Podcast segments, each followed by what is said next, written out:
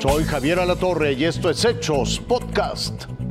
Israel rechaza la posibilidad de un nuevo cese al fuego y dice que continuará sus ataques hasta alcanzar la victoria contra los terroristas de Hamas.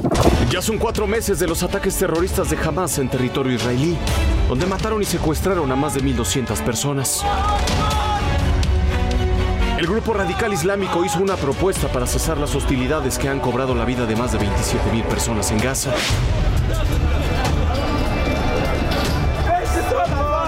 El plan estaba formado por tres fases e incluía cuatro meses de tregua para la liberación de rehenes. En la primera regresarían a territorio israelí a mujeres, niños, ancianos y enfermos. En la segunda a los hombres. Y en la tercera podría realizarse un intercambio de los cuerpos de rehenes fallecidos. Jamás también exigía la retirada del ejército israelí de la franja palestina. La respuesta hebrea fue tajante, negativa absoluta.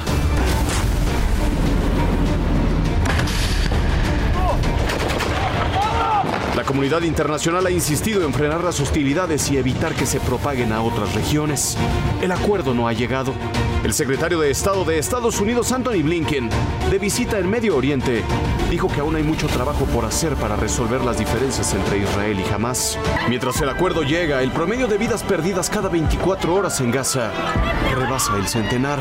Con información de Salma Domínguez, Fuerza Informativa Azteca. El futuro está en hechos. Hoy veremos los inminentes cambios en materia de trasplantes.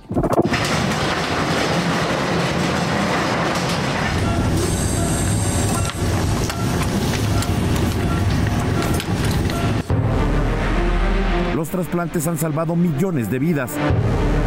Y ahora ya no solo lo hacen con órganos vitales, ya se están incursionando en trasplantes de rostro, cabeza, ojos, brazos, manos, hasta de corazón de un cerdo a un humano. El único órgano que hasta hoy no se ha logrado transferir es el cerebro. Cuando a un paciente se le decreta muerte encefálica, este tiene la posibilidad de salvarle la vida con todos sus órganos y tejidos a ocho personas. Trasplantes que más frecuentemente se realizan son córnea, riñón, hígado, corazón, pulmón y páncreas. En México existen 20.000 pacientes esperando la donación de un órgano y como no hay disponibilidad, algunos pierden la batalla en esa espera. Lamentablemente, pues lo que se ofrece en trasplantes contra la demanda es una tercera parte de lo que se está haciendo.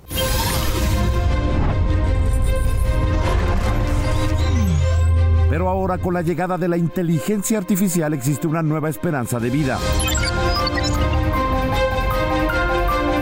pudiésemos eh, pues enlazar pacientes de otro estado, de otro país para mejorar las compatibilidades y el alcance de órganos. Una selección mucho más precisa para garantizar el éxito y sobre todo pues saber en dónde está el donador y el receptor y poder ubicar precisamente eh, la persona que necesita ese trasplante. Con los algoritmos de la inteligencia artificial se espera que estos procedimientos sean además 100% exitosos.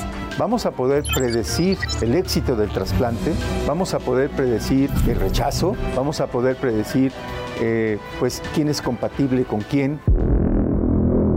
En España y Estados Unidos, donde aplican ya la inteligencia artificial, se está facilitando la posibilidad de identificar y anticipar qué órganos van a fallar a futuro, incluso lo impensable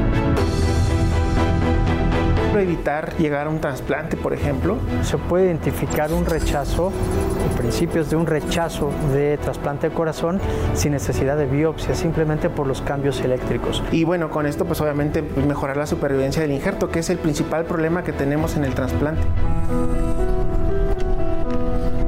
En China ya se tiene el desarrollo embrionario de un riñón humanizado dentro de un cerdo, un paso para lograr el cultivo de órganos humanos en otras especies, o bien el desarrollo de la impresión en 3D que podría ayudar a la fabricación de órganos artificiales en laboratorios como el corazón o los riñones. Todo esto sería una nueva oportunidad de vivir para millones de mexicanos. Edgar Galicia, Fuerza Informativa Azteca.